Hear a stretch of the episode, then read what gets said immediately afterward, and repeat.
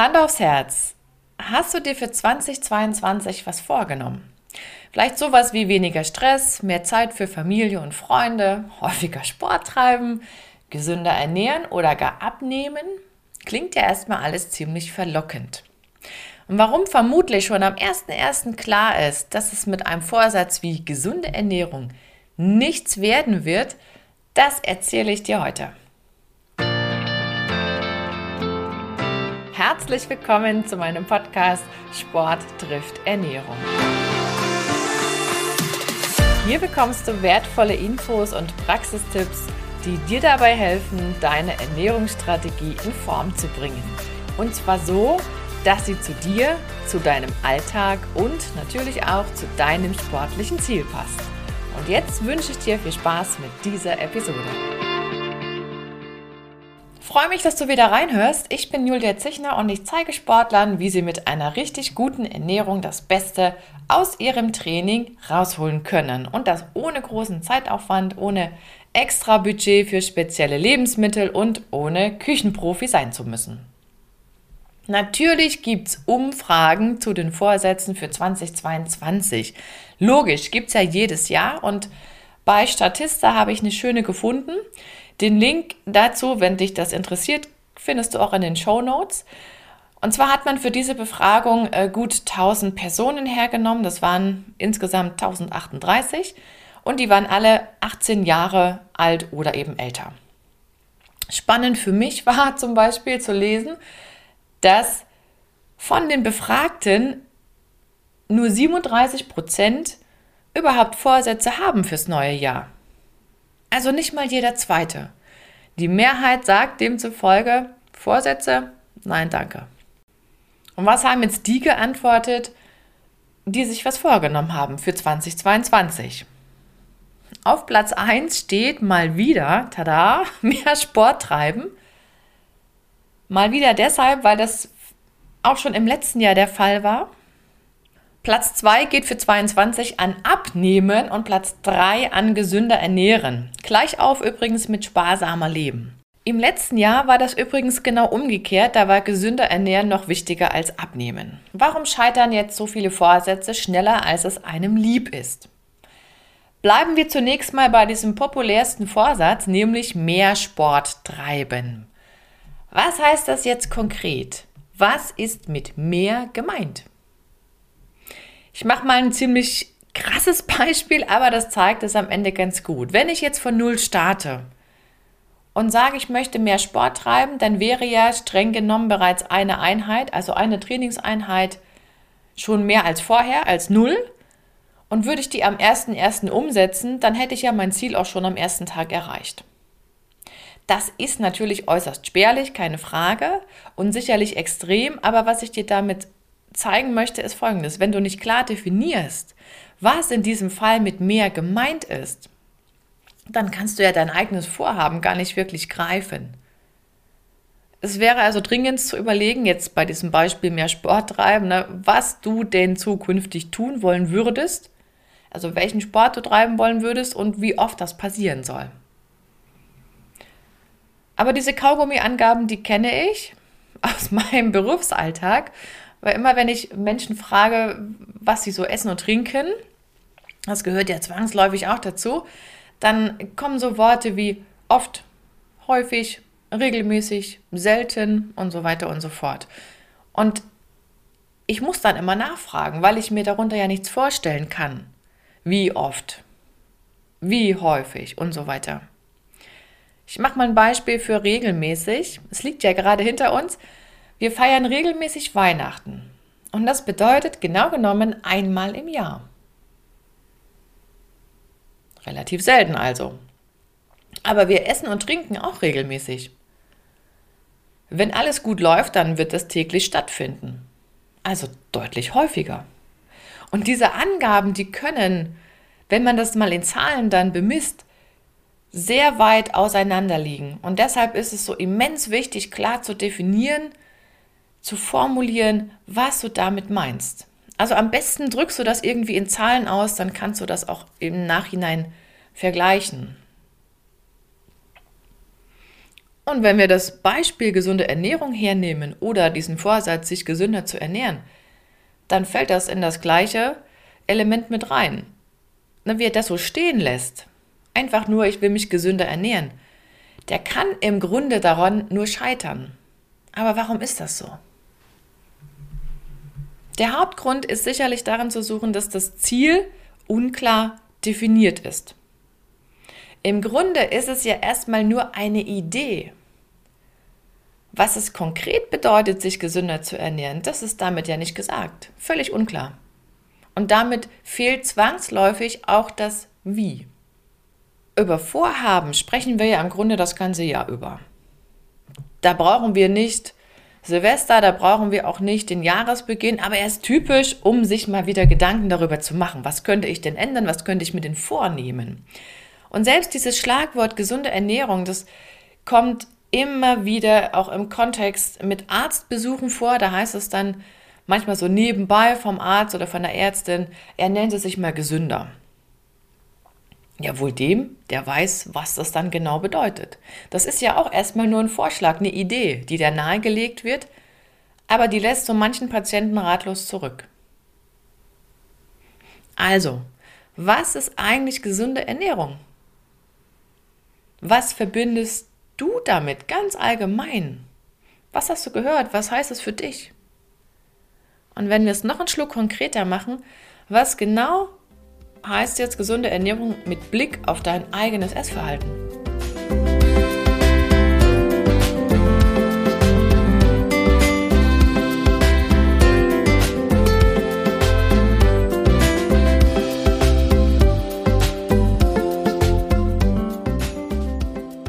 Zurück zur Frage, was heißt gesunde Ernährung? Was ist das denn jetzt genau? Ist es das, was die Deutsche Gesellschaft für Ernährung sagt? Ist es das, was du in Ernährungspyramiden findest? Ist es das, was der Arzt oder der Apotheker meint? Ist es das, was in der Zeitung dazu geschrieben steht, was der aktuelle Kenntnisstand der Ernährungswissenschaft darstellt? Oder ist es das, was bei Nachbarn oder guten Bekannten geklappt hat? Und da gibt es garantiert noch viel mehr Optionen. Ich greife mir mal ein paar raus. Ist es das, was die Deutsche Gesellschaft für Ernährung meint? Viele Länder haben ja so ihre eigene Fachgesellschaft. Wir haben in Deutschland eine und das, was die sagen, das gilt im Prinzip auch für den gesamten deutschsprachigen Raum. Da hat man sich zusammengetan mit den Kollegen aus Österreich und der Schweiz. Im Grunde hat die Deutsche Gesellschaft für Ernährung eine unlösbare Aufgabe. Und darum ist sie auch überhaupt nicht zu beneiden. Sie soll nämlich für jeden Nährstoff eine Empfehlung abgeben, die dann auch für alle Deutschen passt. Anders formuliert, soll sie eine Ernährungsweise damit ja definieren, die möglichst alle Deutschen vor Erkrankungen schützt, wo der Faktor Ernährung in irgendeiner Weise eine Rolle spielt. Und davon gibt es ja so einige. Super populär ist mit Sicherheit Typ 2 Diabetes. Da kann, wenn man sich diese Mammutaufgabe vorstellt, da kann wirklich nur der bestmögliche Kompromiss herauskommen. Mehr geht nicht. Aber dieser Kompromiss, der muss ja jetzt nicht automatisch für dich die beste Lösung sein. Und das wird besonders deutlich, wenn wir über die Makronährstoffe reden, also über Kohlenhydrate. Wie viel ist für wen gut? Wie viel Eiweiß ist für wen gut oder schlecht? Wie sieht's aus mit den Fettsäuren und mit den Kalorien? Wie viel sind für dich gut? Und für Herrn Meier und Frau Schulze und so weiter und so fort. Das über einen Kamm zu scheren, klingt super einfach und verlockend, aber es passt halt meistens nicht. Nicht 100 Prozent. Ist jetzt eine allgemeine gesunde Ernährung eigentlich nur was für Gesunde? Gilt das auch im therapeutischen Bereich? Also wenn jemand eine Erkrankung hat und eine Lösung sucht, die über die Ernährung zu definieren ist? Da gilt es nochmal zu ergänzen an der Stelle, es gibt Standards, also sogenannte Beratungsstandards für diverse Krankheitsbilder, wo Ernährung eben eine Rolle spielt. Man sagt dann immer ernährungsmitbedingte Krankheiten. Aber hier tut man sich auch seitens der DGE schwer, den aktuellen Stand der Wissenschaft in diese Standards einfließen zu lassen.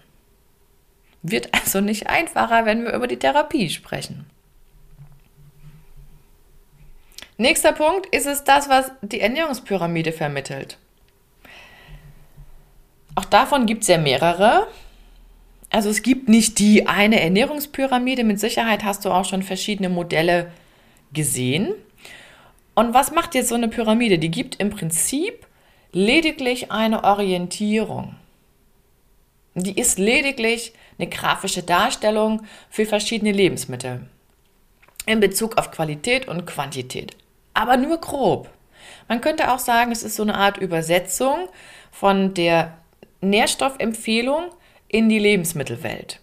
Du gehst ja nicht in den Supermarkt und kaufst 100 Gramm Magnesium und ein Kilo Stärke und 200 Gramm Calcium und 3 Kilo Eiweiß oder jetzt ähm, eine spezielle Aminosäure. Machst du nicht. Du gehst in den Supermarkt und kaufst Lebensmittel, keine einzelnen Nährstoffe. Bis auf ein paar Ausnahmefälle. Es gibt ja auch Fructose und Laktose und so weiter. Gibt es zu kaufen? Ja, die meine ich jetzt nicht, aber ich denke, es wird klar. Und die Kunst besteht ja nur darin, die Lebensmittel genau so auszuwählen, dass du nachher alle Nährstoffe auch einsammeln kannst, die du brauchst. Und deshalb gibt es ja auch so viele Ernährungspyramiden wie Sand am Meer, weil es so viele Ernährungskonzepte gibt. Und es ist ja nur eine grafische Darstellung. Und man könnte jetzt nach Übereinstimmungen suchen. Nun, die gibt es auch. Und die finden sich häufig bei dem Thema Gemüse und bei dem Thema Wasser. Das wirst du in, ich mutmaße mal, jeder Pyramide finden und zwar ziemlich weit unten. Das heißt dann immer, ach ja, davon kann es eigentlich relativ viel geben. Gar will nicht sagen ad libitum, aber zumindest, zumindest viel. Da ist kein Problem, wenn du mehr isst. Und umgekehrt siehst du dann in den Spitzen das Süße oder sowas wie Chips und Cola und ähnliches. Davon also weniger. Da scheint man grob mit dieser Orientierung nicht verkehrt zu liegen. Für Sportler gibt es übrigens auch eine spezielle Ernährungspyramide oder Pyramiden, auch da gibt es mehrere. Und wenn du mal guckst, die Schweizer haben eigentlich ein ganz nettes Modell mal konstruiert in Abhängigkeit von Trainingsart und Häufigkeit. Da kann man dann sortieren, noch eine Portion Kohlenhydrate mehr oder ein Getränk mehr und so weiter. Das funktioniert nach dem Baukastensystem. Ja, und was steht jetzt im Fachbuch zur gesunden Ernährung drin? Ganz simpel formuliert könnte man ja auch sagen, ausgewogene Ernährung ist das, was dich gesund und leistungsfähig hält. Und ausgewogen heißt, nimm von allen Grundnahrungsmitteln irgendwie etwas. Gesucht ist also jene Ernährungsweise, die für Gesundheit steht oder Gesundheit erhält und Leistungsfähigkeit garantiert. Das ist zumindest erstmal das Ziel. Und so steht es auch in Fachbüchern aus der Rubrik Ernährungsphysiologie oder Ernährungsmedizin und so weiter. Offen bleibt, was das konkret heißt. Da fehlt ja noch die Übersetzung. Du weißt immer noch nicht, was du bei dir jetzt konkret ändern müsstest, um das Ziel zu erreichen.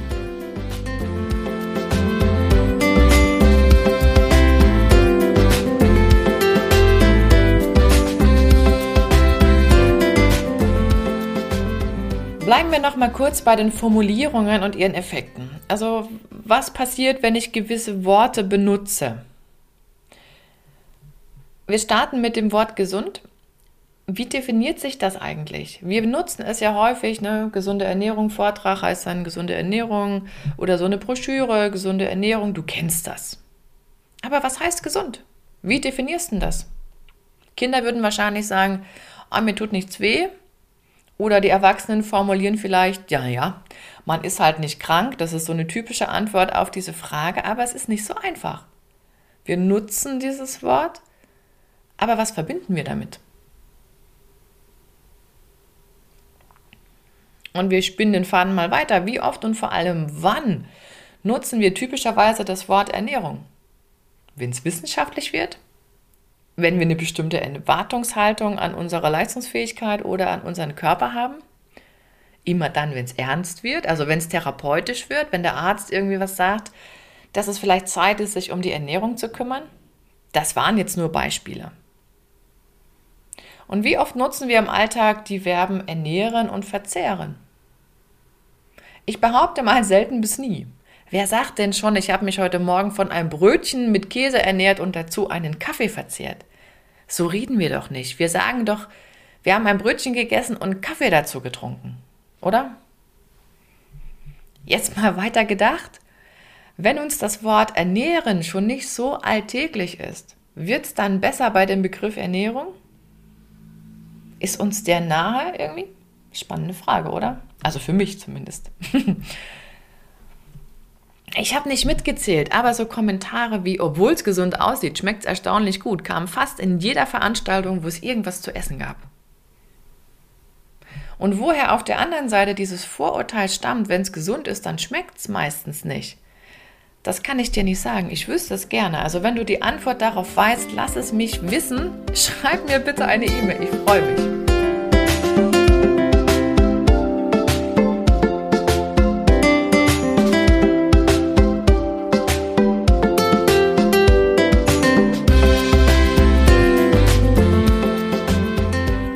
es jetzt überhaupt diese eine Ernährungsweise, die alle Menschen gleichermaßen gesund und leistungsfähig hält? Nein, natürlich nicht. Selbst wenn jeder die gleichen Lebensmittel zu sich nehmen würde, so wären ja die Portionsgrößen am Ende jeweils mit sehr hoher Wahrscheinlichkeit unterschiedlich. Also würden sich heute alle gesunde Ernährung vornehmen für nächstes Jahr, dann würden alle am Ende was anderes tun müssen, um das für sich persönlich zu erreichen. Und wie findest du jetzt raus, was für dich gut ist in dem Falle? Dann lautet der erste Schritt immer, verschaff dir erstmal einen Überblick. Mach Inventur. Das kann man tun mit Hilfe von diversen Food-Tracking-Apps. Wer das mag, nur zu. Da gibt es auch keine richtige und keine falsche. Das ist auch nur ein Mittel, um zu erfassen, was los ist. Du kannst es aber auch aufschreiben, also analog betreiben. Völlig egal. Du brauchst lediglich einen Status quo zu deinem Essverhalten. Und liegen Ergebnisse vor, dann kommt die Analyse der ermittelten Zahlen und dann wird es spannend. Zumindest ist das mein Lieblingsteil. Also was anfangen mit den Zahlen? Denn daran siehst du sehr schnell, was geändert werden müsste oder optimiert werden darf, um eben das Ziel zu erreichen. Es geht ja immer um den Weg. Wäre alles okay, würden ja die wenigsten sagen, ich muss was ändern. Ist auch erstmal logisch. Aber dieser erste Schritt rauszufinden, wo klemmt's, der ist wahnsinnig wichtig, um dann auch zu gucken, was ich ändere. Und wer sich nur vornimmt, ich ernähre mich gesünder, der weiß eben noch lange nicht, was er konkret an seinem Essverhalten ändern soll. Dann bleibt auch alles, wie es ist. Und selbst wenn jetzt rauskommt, wenn du deine App bedient hast, naja, Nährstoff X oder Y ist irgendwie nicht ganz auf Linie, dann weißt du ja immer noch nicht, wie du das ändern solltest. Nimmst du Nahrungsergänzungsmittel, eliminiert und sagst, okay, der eine fehlt, dann machen wir halt irgendeine Tablette und gut ist. Das wäre nicht der ideale Weg, denn es ist immer klüger oder gar die beste Weise, sich mit echten Lebensmitteln zu versorgen, damit dann auch die Mischung passt. Aber genau das ist ja auch wieder eine neue Herausforderung. Welches nehme ich? Oder welche Lebensmittel passen dann?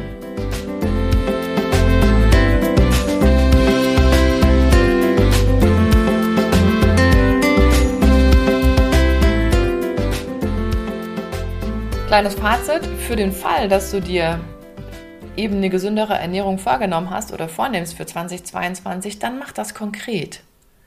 Wovon willst du mehr essen oder trinken? Wovon jeweils weniger? Was willst du vielleicht zukünftig selber zubereiten, anstelle aufs Fertigprodukt zurückzugreifen? Wie soll sich deine Mahlzeitenstruktur ändern? Und so weiter und so fort. Und diese Liste an Beispielen, die ist ja noch länger.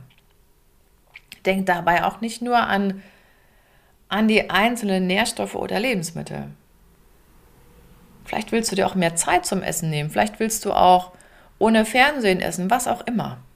Oder nicht mehr zwischen Tür und Angel. Bleibst du allgemein fehlt der Ansatzpunkt und es ist im Grunde eben schon am 1.1. sehr wahrscheinlich, dass das alles nicht oder mal wieder nicht klappen wird. Denn und das ist so logisch wie auch so herausfordernd. Man muss ja bekanntlich andere Dinge tun, um andere Ergebnisse zu erreichen. Und wenn ich nicht weiß, welcher Schritt als nächstes kommt, dann wird sich nichts ändern oder nicht viel ändern. Das ist dann keine Überraschung. Und wenn du noch nicht so recht weißt, wo du ansetzen könntest, dann schnapp dir mein kleines E-Book Den Link findest du auch in den Show Notes. Da warten 10 Punkte auf dich, die du im Blick haben darfst, wenn es dir um eine richtig gute Basisernährung für dich selber geht. Und ehe du dir jetzt noch schnell irgendeinen Vorsatz ohne Ernsthaftigkeit ausdenkst, dann hab lieber den Mut und nimm davon Abstand. Sei ehrlich zu dir selber. Immerhin haben ja auch 63 Prozent der Deutschen überhaupt keine Vorsätze für 2022. Du würdest also zur Mehrheit gehören, um nochmal die Brücke zum Anfang zu schlagen. Und noch ein Gedanke zum Abschluss. Was in diesen Statistiken zu den Vorsätzen selten bis nie drin ist, ist sowas wie, ich halte den Status quo oder ich halte mein Gewicht. Und gerade das Letzte, ich halte mein Gewicht, das ist im Grunde die viel größere Herausforderung als sowas Lapidares wie Abnehmen. Mag auf den ersten Blick komisch klingen, aber es ist so. Also lass das bitte nicht unter den Tisch fallen, was bei dir bereits gut läuft. Und damit geht die letzte Episode in diesem Jahr auch zu Ende. Komm gut ins neue Jahr und wenn du in 22 keine Folge meines Podcasts verpassen willst, dann abonniere ihn doch am besten, falls noch nicht geschehen. Bis nächste Woche. Deine Julia.